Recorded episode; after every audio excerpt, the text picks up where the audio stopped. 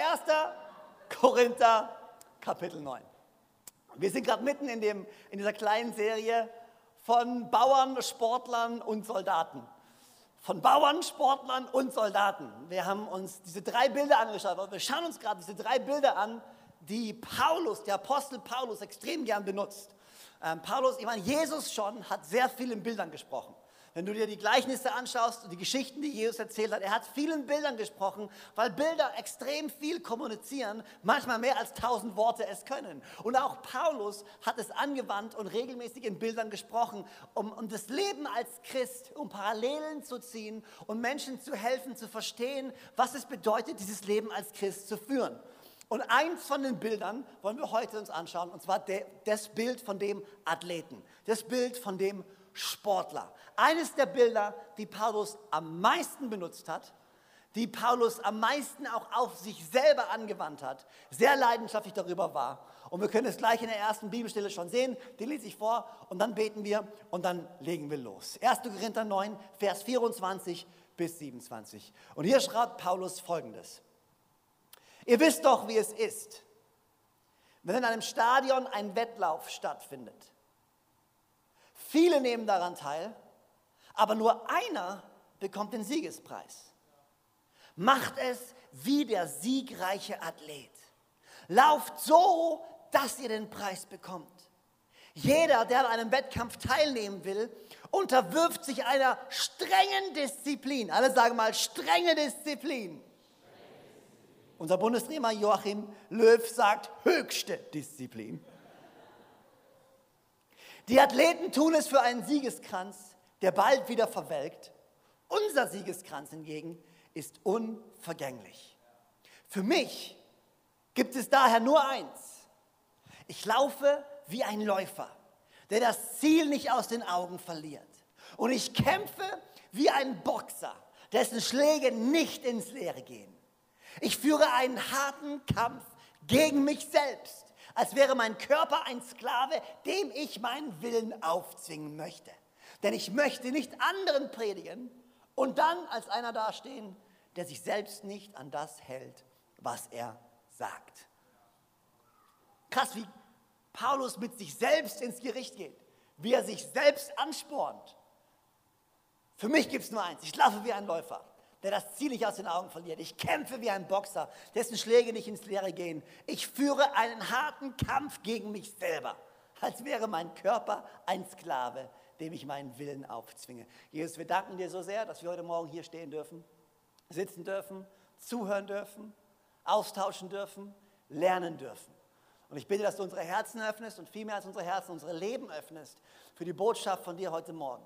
Ich bete, dass wir, wo auch immer wir sitzen, hier in Konstanz, in Düsseldorf oder in Zürich, wo auch immer meine Stimme gehört wird, bete ich, dass es nicht meine Stimme ist, sondern Heiliger Geist, dass du anfängst zu sprechen, dass du anfängst, neue Offenbarungen zu geben und dass wir hier heute rauslaufen. Nicht nur mit theoretischem Wissen, sondern mit praktischen Prinzipien und praktischen Weisheiten aus deinem Wort, die uns Leben geben, die wir anwenden können damit wir gemeinsam mit dir durch dieses Leben gehen können, was du uns versprochen hast. Im Namen von Jesus. Und alle sagen gemeinsam Amen. Bevor ich euch vier Gedanken mitgeben möchte oder vier Lektionen vielmehr mitgeben möchte, vier Lektionen, die wir lernen können von Paulus, wenn wir unser Leben vergleichen mit dem Leben von einem Athleten. Weil das ist essentiell, was Paulus sagt. Paulus sagt, das Leben im Glauben, das Leben als Christ, das Leben, das wir führen, ist zu vergleichen wie das Leben von einem Sportler. Und er zieht hier einen direkten Vergleich. Und deswegen wollen wir uns den Sportler anschauen und schauen, was können wir denn von dem Sportler, von dem professionellen Athleten, was können wir von diesen Menschen lernen und es anwenden auf unser eigenes Leben, die wir unseren eigenen Wettlauf im Glauben laufen. Aber bevor ich das tue, habe ich drei Fragen für dich, die du einfach für dich mal vielleicht beantworten kannst wenn du nach Hause gehst, für dich vielleicht mal die Bibelstelle nochmal durchliest, die ich gerade eben vorgelesen habe, und dann einfach mal für dich selbst diese drei Fragen beantwortest. Und hier ist die erste Frage. Läufst du dein Rennen schon? Läufst du dein Rennen schon? Paulus schreibt dir ein ein, ein Wettlauf, ein Rennen. Er redet in einer anderen Bibelstelle davon, dass es einen Parcours gibt, den Gott für uns vorbereitet hat. Aber hier ist meine Frage an dich. Sitzt du noch in den Startblöcken? Wartest du noch, um loszulaufen? Oder bist du schon unterwegs? Läufst du bereits dein Rennen? Weißt du überhaupt, dass es ein Rennen gibt, das es zu laufen gilt? So viele Christen warten auf den guten Moment, loszulaufen. Oh, weißt du was? Ja, weißt du was? Wenn wenn wenn wenn es bei der Arbeit ein bisschen ruhiger wird, dann habe ich Zeit, mir darüber Gedanken zu machen. Dann lege ich los. Wenn ich mit meinem Studium fertig bin, endlich meinen ersten Job habe und wirklich Geld verdiene, ja, dann fange ich an, ein bisschen zu geben. Wenn, ich, wenn wir erstmal verheiratet sind und wenn die Flitterwochen erstmal vorbei sind und wenn wir dann erstmal uns irgendwie arrangiert haben zu Hause, dann irgendwie überlegen wir uns, äh, wie wir mitmachen können. Wenn, wenn, wenn. Und wir, so viele Menschen verbringen damit ihr ganzes Leben auf den perfekten Zeitpunkt zu warten um endlich anzufangen. Aber darf ich dir was verraten? Den perfekten Zeitpunkt gibt es nie. Es wird immer irgendwas geben, was uns davon abhält, loszulaufen. Und hier ist meine ehrliche Frage an dich. Rennst du dein Rennen schon? Läufst du diesen Lauf schon, den Gott für dich vorbereitet hat? Oder wartest du immer noch auf den Moment loszulaufen?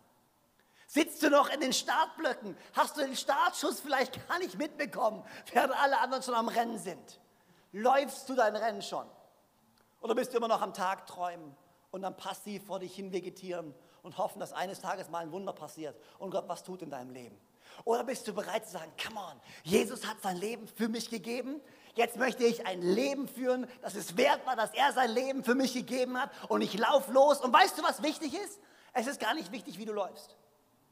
Es ist nicht wichtig, wie schnell du läufst. Manche laufen schnell. Manche laufen langsam. Manche fallen hin, stehen wieder auf und laufen weiter. Manche laufen, aber haben einen, humpeln ein bisschen, weil sie noch irgendwas mit sich tragen, eine Verletzung oder einen Schmerz. Aber wenigstens laufen sie. Weißt du, was deine Chancen drastisch erhöhen wird, irgendwo anzukommen? Wenn du anfängst zu laufen. Und ja, ich weiß, im Leben gibt es viele, viele Dinge, die wir als Entschuldigung benutzen können, warum wir nicht mehr laufen, warum wir von der Laufbahn uns auf die Ersatzbank gesetzt haben, um zugucken. Ich weiß, du bist vielleicht verletzt worden in deinem Leben. Ich weiß, nicht alles ist vielleicht perfekt gelaufen. Ich weiß, es gibt so viele Dinge, aber solange du auf der Laufbahn bleibst, erhöhen sich deine Chancen dramatisch, dass du irgendwann auch mal irgendwo ankommst. Bist du noch am Laufen? Oder läufst du schon? Hier ist meine zweite Frage an dich. Für welches Ziel läufst du eigentlich? Für welches Ziel mühst du dich eigentlich ab? Warum um alles in der Welt tust du all das? Was ist dein Ziel? So viele verschiedene Ziele, die man haben kann. Wofür läufst du? Was treibt dich morgens aus dem Bett? Was ist dein Ziel? Was motiviert dich? Was inspiriert dich? Wofür mühst du dich ab? Du, also kannst du die Frage stellen, ich, ich, ich, ich liebe es heute Morgen. Wenn du heute Morgen früh kommen wirst, dann hast du so viele freiwillige Helfer gesehen, die hier sind, frühmorgens aufgestanden sind, teilweise mit Kindern am Start sind, um hier Lichter anzumachen, um den Kaffee vorzubereiten, um zu proben. Und du könntest dir anschauen und sagen, warum? Warum eigentlich?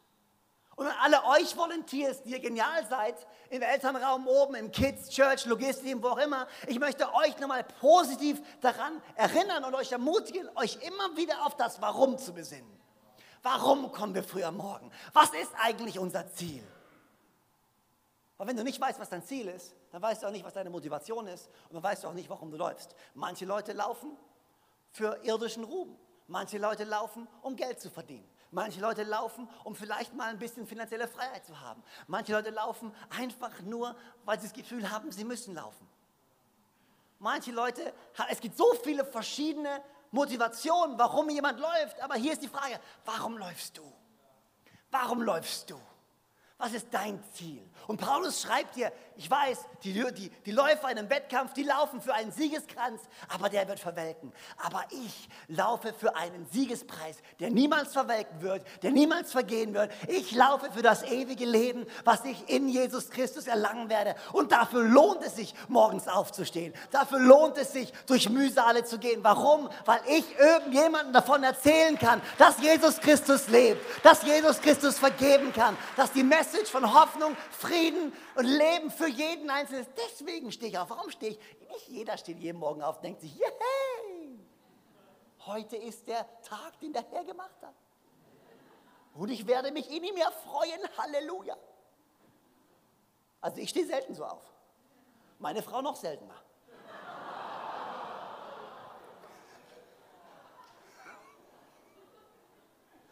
Drittens, schnell, bevor wir, drittens, der dritte Gedanke. Erstens, läufst du dein Rennen schon? Zweitens, für welches Ziel läufst du? Wofür mühst du dich eigentlich ab? Und drittens, wer ist eigentlich dein Gegner? Wer ist dein Gegner auf der Laufbahn? Wen siehst du als dein Gegner an? Gegen wen läufst du eigentlich? Das ist eine interessante Frage, sich mal zu stellen. Wie schnell vergleichen wir uns mit anderen Christen, mit anderen Leuten und Gott fängt an, was im Leben von anderen Christen zu tun? Gott fängt an, andere Gaben hervorzuheben, andere Leute in Teams werden befördert, gehen nach vorne im Leben. Gottes Segen liegt auf einer anderen Kirche. Und auf einmal wird der Gewinn von jemand anderem zu einem Verlust von dir selber. Aber ich sage dir eins, der Gewinn von jemand anderem kann ja nur dann zum Verlust für dich werden, wenn sie deine Gegner sind. Darf ich mal ganz kurz dich daran erinnern? Dein Gegner sitzt nicht in diesem Raum. Dein Gegner ist nicht ein Bruder oder eine Schwester, die auch an Jesus Christus glaubt. Du bist im selben Team. Wenn er gewinnt, gewinne ich. Wenn sie gewinnt, gewinne ich. Wenn er verliert, verliere auch ich. Wer ist eigentlich der Gegner, gegen den du läufst? Ist es ein Mitbewerber, der die gleiche Firma hat wie du, der mehr Gewinn erzielt als du? Wer ist eigentlich dein Gegner? Und die Bibel erklärt uns ganz klar, wir kämpfen nicht gegen Fleisch und Blut, sondern wir kämpfen gegen Mächte und Gewalten. Du musst wissen, es gibt einen Feind, ja, und er hat kein Interesse daran, dass du in deinem Leben Erfolg hast. Er hat kein Interesse daran, dass du aufblühst, dass du gedeihst, dass du nach vorne gehst. Und er ist der Feind, gegen den wir alle ultimativ einen Kampf führen. Und es ist so wichtig, und es ist so an der Zeit, dass wir Christen aufhören, uns gegenseitig zu bekämpfen und anfangen, in Einheit gemeinsam zu stehen, Schulter an Schulter, Leben an Leben und sagen, wir wissen, gegen wen wir kämpfen. Und wir stehen zusammen, denn wir tragen den Sieg im Namen von Jesus. Wer ist dein Gegner? Mit wem vergleichst du dich ständig? Auf wen bist du eifersüchtig? Weil Gott anscheinend ihn so viel segnet. Warum? Du, ganz im Ernst, wir glauben immer, das ist wie ein Kuchen. Das ist wie ein Stück Rhabarberkuchen mit Bisee obendrauf. Weil das ist der beste. Und wenn der ein größeres Stück ist, dann bleibt weniger für mich. Aber weißt du was? Gott hat endlos Kuchen. Nur weil er ein größeres Stück bekommt, heißt es nicht, du kriegst ein kleineres. Gott ist der endlose Bäcker. Wo das jetzt herkam, weiß ich nicht, das steht nicht da drin, aber es ist so. Bei dem geht der Kuchen nie aus. Und wenn jemand, wenn jemand anders ein großes Stück bekommt, kann sagen, come on, ess dich satt. Und ich hole mein großes Stück, was Gott für mich vorbereitet hat. Im Namen von Jesus. Alright, drei Fragen, über die es sich lohnt, vielleicht mal nachzudenken. Und jetzt in den letzten paar Minuten, die ich habe, vier Lektionen. Keine Angst, jede Lektion ist ungefähr zehn Minuten, von daher, wir haben noch Zeit. Ich hoffe, ihr habt gut gefrühstückt. Okay, vier Dinge, die wir von Athleten, von Sportlern lernen können. Hier ist das erste. Athlet zu sein ist kein Teilzeitjob. Athlet zu sein ist kein Teilzeitjob. Wenn du als Athlet, wenn du als professioneller Sportler wirklich irgendwo hin willst in deinem Leben, wenn du wirklich Resultate erzielen willst, wenn du wirklich den Preis gewinnen willst, wenn du wirklich etwas erreichen willst, dann musst du dich dieser Sache gegenüber auch voll und ganz verpflichten. Ich kenne keinen Profisportler, der seinen Sport als Hobby behandelt, was so nebenbei läuft. Weil als Hobby kommst du nirgendwo hin.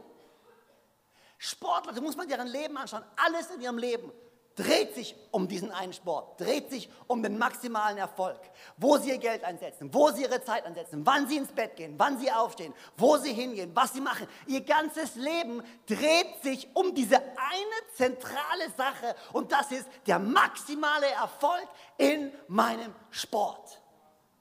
Und Paulus zieht hier einen Vergleich und er sagt, wir sind wie die Sportler, wir sind wie die Athleten. Hier ist meine Frage an dich. Ist dein Glaube und ist deine Beziehung ein Hobby? Deine Beziehung zu Jesus ein Hobby für dich? Oder ist es dein Leben?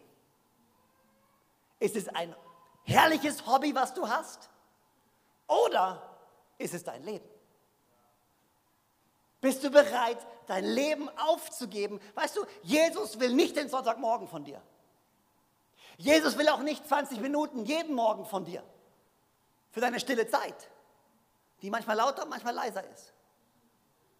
Jesus will auch nicht, wenn du danach ganz besonders gut bist, obendrauf noch einsetzt, Dienstagabend Kleingruppe, dann bist du schon echt Elite-Christ.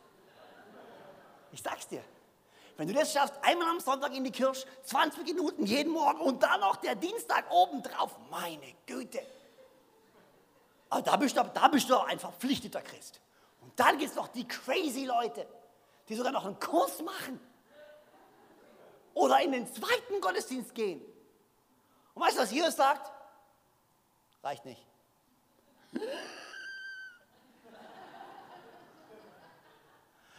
Jesus hat kein Interesse an ein kleines bisschen von dir. Jesus will dich ganz. Alles. Bedingungslos wie du lebst, wie du denkst, wie du redest, wie du handelst, wie du planst, alles von dir. Hier ist das Problem.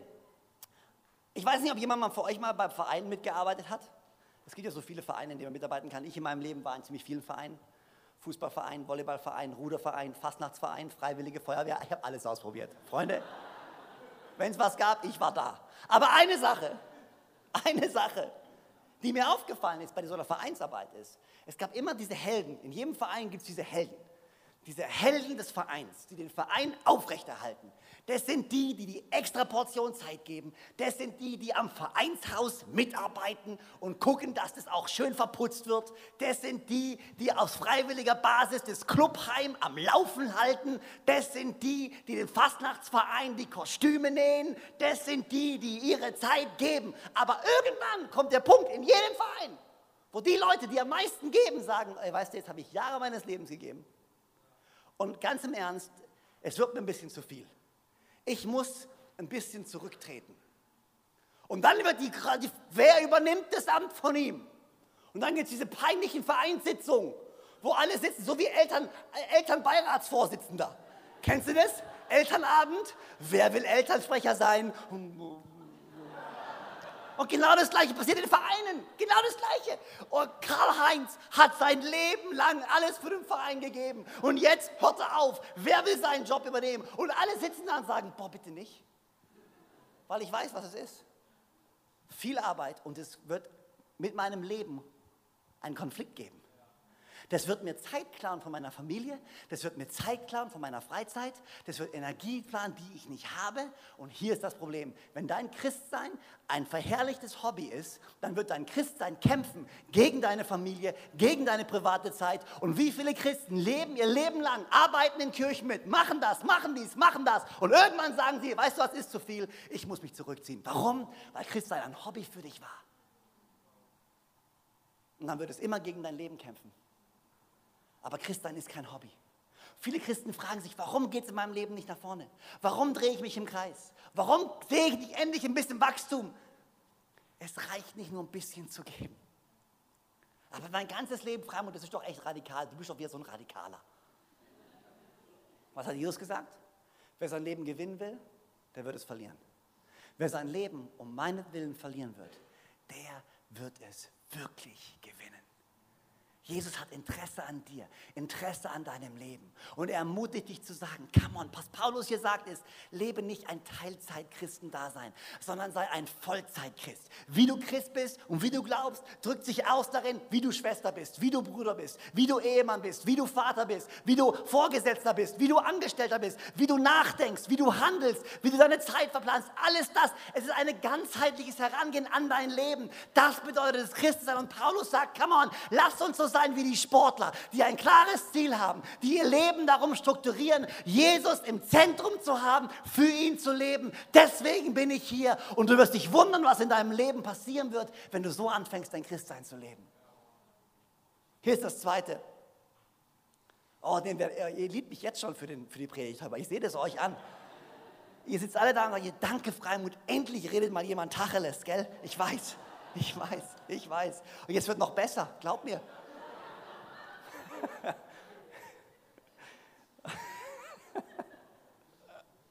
Ich würde ja irgendwann gerne mal eine ganz liebe, nette Predigt einfach predigen, gell? Irgendwann würde ich das gerne mal machen, aber ich glaube, so ist besser. Zweitens, alle sagen zweitens. Kraftanstrengung, Selbstverleugnung und Opfer gehören einfach dazu. Ich weiß, ich habe hab gesagt, es wird noch besser. Das ist erst mein zweiter Punkt. Zwei kommen noch. Kraftanstrengung, Selbstverleugnung und Opfer gehören einfach dazu.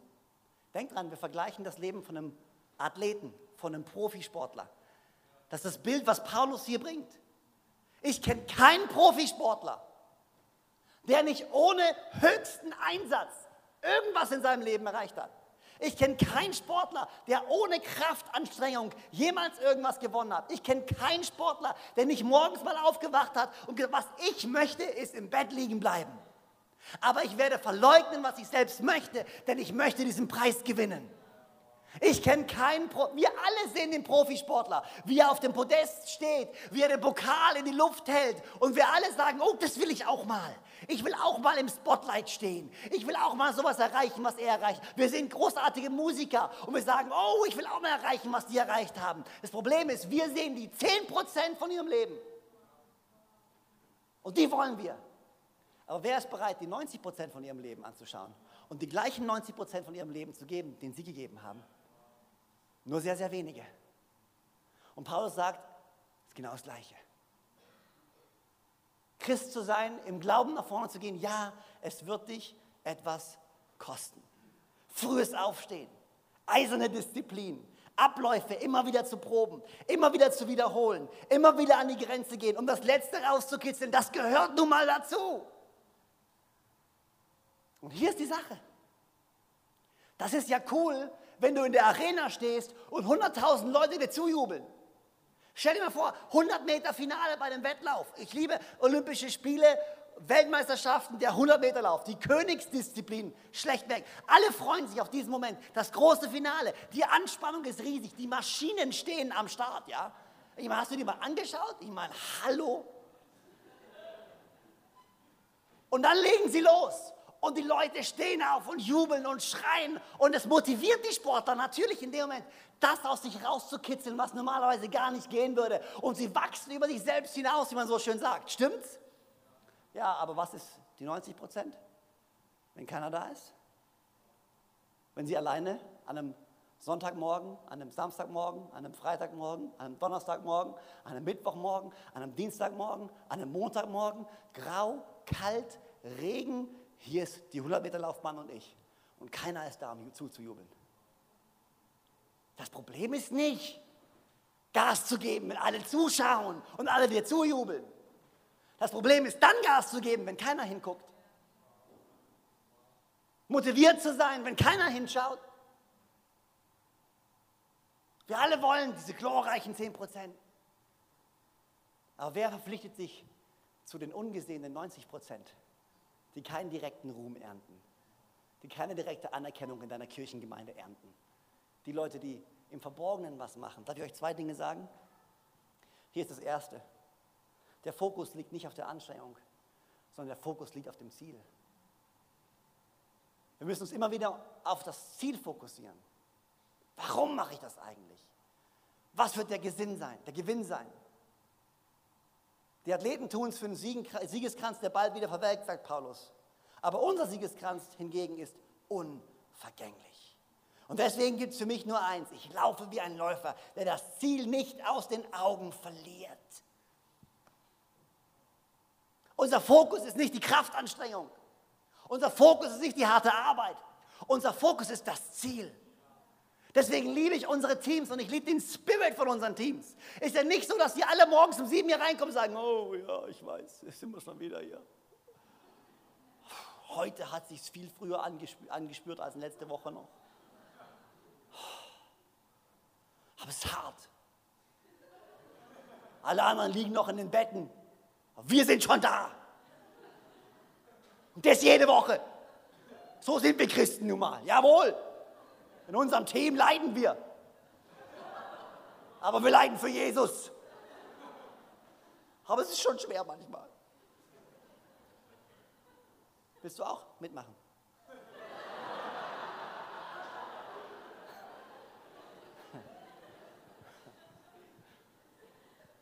Zum Glück.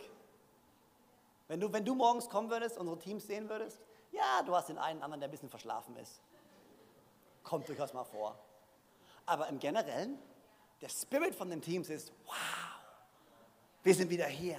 Wir wissen, warum wir hier sind. Weil nachher werden wir Gottesdienst feiern. Nachher werden wir raus in die Nachbarschaft gehen zu den Street Teams und wir werden ihnen helfen. Nachher werden wir das machen, das wird passieren. Und weißt du was? Vielleicht werden sich einige für Jesus entscheiden. Vielleicht werden einige ermutigt werden im Gottesdienst. Vielleicht werden einige Freundschaften bauen. Vielleicht wird irgendjemand da draußen geholfen, der gedacht hat, er ist voll allein.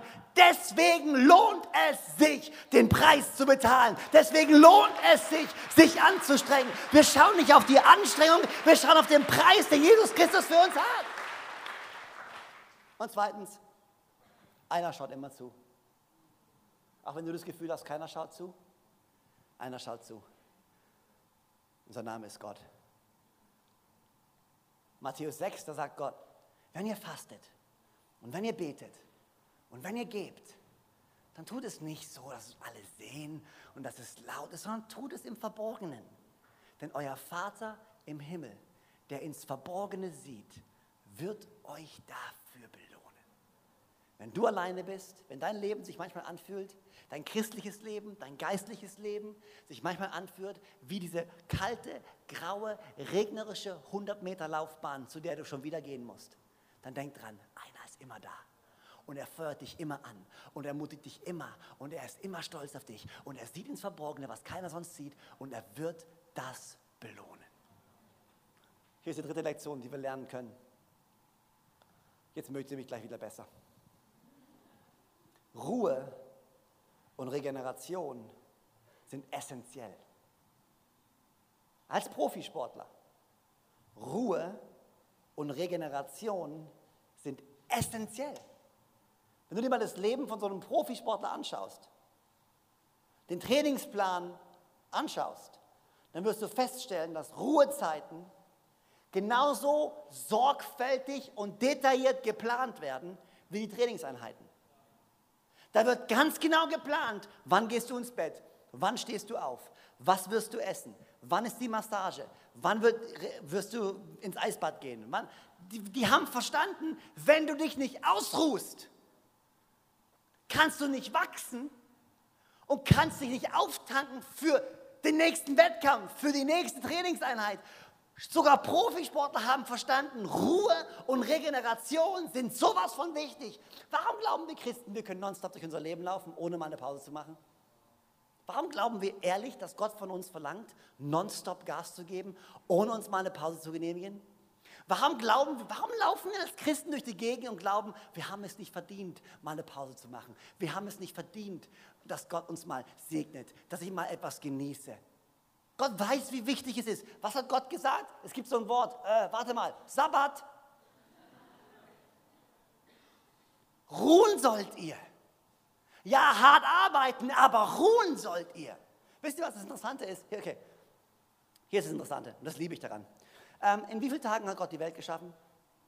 Keine Fangfrage, keine Fangfrage, okay? In wie vielen Tagen hat Gott die Welt geschaffen? In sechs. Ich habe ein paar sieben gehört, aber ist okay. So okay. Ist okay. Passt schon. Sechs. Okay, super. Was hat er am siebten Tag gemacht? sich ausgeruht. Wann hat er den Menschen geschaffen? Keine Fangfrage, come on. Wann hat er den Mensch geschaffen? Was hat der Mensch an seinem ersten Tag gemacht? Sich ausgeruht. Der Mensch wurde geschaffen und an dem allerersten Tag hat er sich in der Gegenwart Gottes ausgeruht. Und dann kam Adam und Eva, die Dösbattel, und haben es vermasselt für uns alle. Wurden aus dem Garten geschmissen und dann hat Gott sie gesagt, so, als Konsequenz musst du jetzt sechs Tage arbeiten im Schweiß deines Angesichts und am siebten Tage darfst du dich endlich ausruhen. Verdreht. Zuerst war es, nein, zuerst kommt die Ruhe. Und aus der Ruhe heraus fängst du an zu arbeiten. Jetzt unter dem Sündenfall, auf einmal, nein, nein, du musst dich abmühen. Und am siebten Tag darfst du dich ausruhen. Aber Jesus kam, um die Ordnung wiederherzustellen. Wenn du Jesus Christus kennst, er ist unser Sabbat, er ist unsere Ruhe, er ist unsere Kraft. Und wir können aus einer Ruhe heraus anfangen, aus einer Stärke heraus anfangen. Ich liebe es. Weißt du, warum leben wir unser Leben? Und wenn du Marathonläufer bist, ich mag Marathon, ich mag auch dich, das ist super, aber ich benutze einfach mal als negatives Beispiel. Warum leben wir unser Leben immer wie ein Marathonläufer? Wir glauben, oh ja, das Leben als Christ ist wie ein großer, langer, schwerer Marathon, aber ich höre nicht auf zu laufen und ich werde weiterlaufen und irgendwann werde ich mich über die Ziellinie quälen. Und das ist das Leben als Christ, was wir uns ausmalen. Okay, hier ist meine Frage nicht. Hast du schon mal, hast du schon mal 100 Meter Läufer gesehen? Okay, jetzt nur mal, nur mal für dich. Wenn du dir aussuchen dürftest, willst du aussehen wie ein Marathonläufer? Oder willst du aussehen wie ein 100-Meter-Läufer? Wenn du mal ganz ehrlich bist. Frauen, wenn euer Ehemann, wenn ihr euch aussuchen dürftet, sollte er aussehen wie ein Marathonläufer oder sollte er aussehen wie ein 100-Meter-Läufer? Ehrlich? Du musst eben ganz ruhig, ganz entspannen. Weißt du, oftmals sehen wir unser Leben wie so einen langen Lauf an. Warum sehen wir unser Leben nicht an wie eine Serie von kurzen 100-Meter-Sprints, zwischen denen wir immer wieder uns Zeit nehmen, um uns auszuruhen. Wenn du deine Woche und deinen Tag mal nicht ansiehst als einen Riesenmarathon, durch den du dich durchkämpfst, sondern vielmehr als, nee, nee, nee, hier ist ein 100-Meter-Lauf, hier ist ein 100-Meter-Lauf. Heute Abend, ich komme nach Hause, ich habe meine Arbeit gelaufen, es, es funktioniert, jetzt kommen meine Kinder ins Bett bringen. Vielleicht siehst du doch an als, okay, noch einmal 100-Meter-Lauf. Nicht ein langer Marathon, der endet damit, das schwerste Teil, wenn du eh schon müde und fertig bist und die Kinder nicht auf dich hören, wenn sie sagen, geh ins Bett. Und noch eine Geschichte und noch ein Buch und noch mal ein Glas Wasser und noch mal eine heiße Schokolade und dann noch mal länger kuscheln und dann, wo ist mein Stofftier? Ich kann es nicht finden. Ich kenne die Geschichten, Freunde. Und alle, die ihr Babys habt, die noch so schön schlummern, ja, ja, wartet ihr nur. Wartet ihr nur. Alle Eltern sagen, zögerlich, ist okay. Wir lieben unsere Kinder, aber sie sind herausfordernd. Ähm, aber was, was, wenn du es ansiehst, hey, nee, komm mal, auf dem Weg nach Hause, im Auto, im Zug, Ruhephase. Und wenn ich die Tür aufmache und wenn ich zu Hause reinlaufe, beginnt der letzte 100 Meter Lauf für den Tag, wo ich noch einmal richtig Gas gebe bis zum Schluss. Und dann ruhe ich mich nochmal aus. Wie wäre es, wenn wir uns nicht ausruhen von dem Kampf. So oftmals ist es so, oh, wir kämpfen hier und dann ruhen wir uns aus und wir lecken unsere Wunden und wir versuchen uns irgendwie wieder herzustellen und dann irgendwie, was ist, wenn wir sagen, nee, nee, nee, ich ruhe mich aus, nicht von dem letzten Kampf, sondern für den nächsten Kampf. Ich ruhe mich aus und ich, und, und ich, und ich plane meine Zeiten weise, damit ich stark bin für das, was noch kommt. Nicht nur, um mich zu erholen von, da, von dem, was mal war. Nein, nein, ich will stark sein für das, was noch kommt. Ruhe und Generation verbringst du in deinem Leben? Kann man sei ehrlich mit dir selber. Du und deine Familie und dein Ehepaar. Als Ehepaar für dich selber verbringst du genauso viel Zeit damit zu planen, darüber zu beten und zu sprechen, wie eure Spielzeiten aussehen, wie eure Ruhezeiten aussehen, wie ihr euch gemeinsam erholen könnt. Das ist genauso wichtig. Sehr bedrückend ruhig gerade, aber ist gut. Viertens, das Team kann nach vorne kommen. Und ich bin gleich fertig. Alle sagen Amen. Die vierte Lektion, die wir lernen können von einem Sportler. Es gibt gewisse Regeln, an die es sich zu halten gilt. Es gibt gewisse Regeln, an die es sich zu halten gilt. 2. Timotheus 2, Vers 5. Hier spricht Paulus und er sagt, kein Sportler, der an einem Wettkampf teilnimmt, kann den Siegeskranz bekommen, wenn er nicht den Regeln entsprechend gekämpft hat. Und es macht ja auch Sinn. Wir verstehen das alle. Wir verstehen das alle, dass bei jedem Spiel gibt es gewisse Regeln.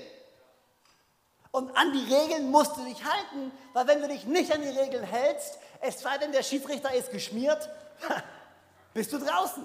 Aber weißt du was? Gott lässt sich nicht bestechen. Schon mal aufgefallen? Er ist ein ziemlich gerechter Rechter. Er lässt sich nicht bestechen von niemandem. Und manche Christen glauben wirklich, oh ja, aber weißt du, ich weiß, das gilt für alle anderen, aber weißt du, Gott liebt mich. Bei mir ist es anders als bei anderen, weil ich bin ein Sonderfall. Und damit, damit machen wir uns so Dinge, wir legen uns das so zurecht, das passt schon. Weil, weißt du, mein, mein Umstand ist ein besonderer und Jesus kennt mich und liebt mich und versteht, dass er alles, und deswegen passt es für mich. Nee, mit Gott kannst du nicht spielen, aber hier, hier ist die Sache. Okay, okay, Regeln und Gesetze, das mögen wir im Fall nicht so, gell? Und dann hast du ja, okay, was sind jetzt die Regeln und Gesetze? Für mich, ja, okay, zehn Gebote. Puh, okay, aber schon ziemlich crazy. Okay, hier, okay, hier ist die Sache. Was ist der Siegespreis, für den wir, für den wir laufen? In dem, in dem Rennen, in dem wir sind, als christliche Athleten? Was ist der Siegespreis, für den wir laufen? Ewiges Leben mit Gott. Ewiges Leben mit Gott. Was ist die Bedingung? Die einzige Bedingung, die es dafür gibt, dein Leben Jesus zu geben. Für dich gibt es nur eine Regel. Eine einzige Regel. Und die ist, gib dein Leben Jesus. Denn wenn du dein Leben Jesus gibst, dann wirst du in den Himmel kommen. Dann wirst du die Ewigkeit mit Gott verbringen dürfen. Es geht nicht darum, Gesetze einzuhalten. Es geht nicht darum, Gott zu beweisen, was ein guter Christ du bist, indem du all die möglichen Sachen tust. Leute kamen zu Jesus und gesagt, guck mal, wir haben alles für dich gemacht. Und Jesus sagt zu ihnen, ich weiß, in meinem Namen habt ihr das und das und das und das gemacht, aber ich kenne euch nicht mal. Ich kenne euch nicht mal. Du kannst Gott nicht beeindrucken mit all deinem religiösen Tun und Schaffen und Leisten und gut dastehen. Es gibt nur eine Spielregel, um den Siegespreis zu gewinnen. Und diese Spielregel heißt Jesus. Diese Spielregel heißt, dein Leben verlieren und dich ergeben und alles Jesus Christus ab, abgeben, seine, seine Vergebung, seine Liebe zu empfangen und zu sagen, ich lebe nicht mehr für mich, sondern jetzt lebe ich für dich. Das ist die einzige Regel, die es gibt. Ich liebe, was Paulus schreibt an die Galater. Kapitel 2. Nicht mehr ich bin es, der lebt. Nein, nein, Christus lebt in mir. Und solange ich noch dieses irdische Leben habe, lebe ich im Glauben an den Sohn Gottes, der mir seine Liebe erwiesen und sich selbst für mich hingegeben hat. Ich weise Gottes Gnade also nicht zurück. Denn das Gesetz kann uns nicht dazu verhelfen, vor Gott gerecht dazustehen. Wäre es anders, dann hätte Christus nicht sterben müssen. Ach, ihr unverständigen Galater. Ich liebe es. In wessen Bann seid ihr denn geraten? Jesus Christus, der Gekreuzigte, wurde euch doch mit aller Deutlichkeit vor Augen gestellt. Lasst mich nur das ganze eine wissen. Habt ihr den Geist Gottes bekommen, weil ihr die Vorschriften des Gesetzes befolgt habt? Oder habt ihr ihn bekommen, weil ihr die Botschaft, die euch verkündet wurde, im Glauben angenommen habt? In der Kraft des Heiligen Geistes habt ihr begonnen. Und jetzt? Jetzt wollt ihr aus eigener Kraft das Ziel erreichen? Seid ihr wirklich so dumm? Ihr habt so große Dinge erlebt. War das alles umsonst? Wirklich und wahrhaftig umsonst? Überlegt doch mal. Wieso gibt euch Gott seinen Geist? Wieso lässt er Wunder bei euch geschehen? Tut er das, weil ihr die Vorschriften des Gesetzes befolgt? Oder tut er es, weil ihr der Botschaft glaubt, die euch verkündet wurde? Für uns zählt nur eine Regel. Unser Leben Jesus geben. Wenn du dein Leben Jesus gibst, du kannst noch jede Menge Fehler haben, du bist nicht perfekt, du bist auf der Reise, ist alles gut, sind wir alle. Keiner hier ist perfekt. Das Einzige, was zählt, ist, hast du dein Leben Jesus gegeben? Kennst du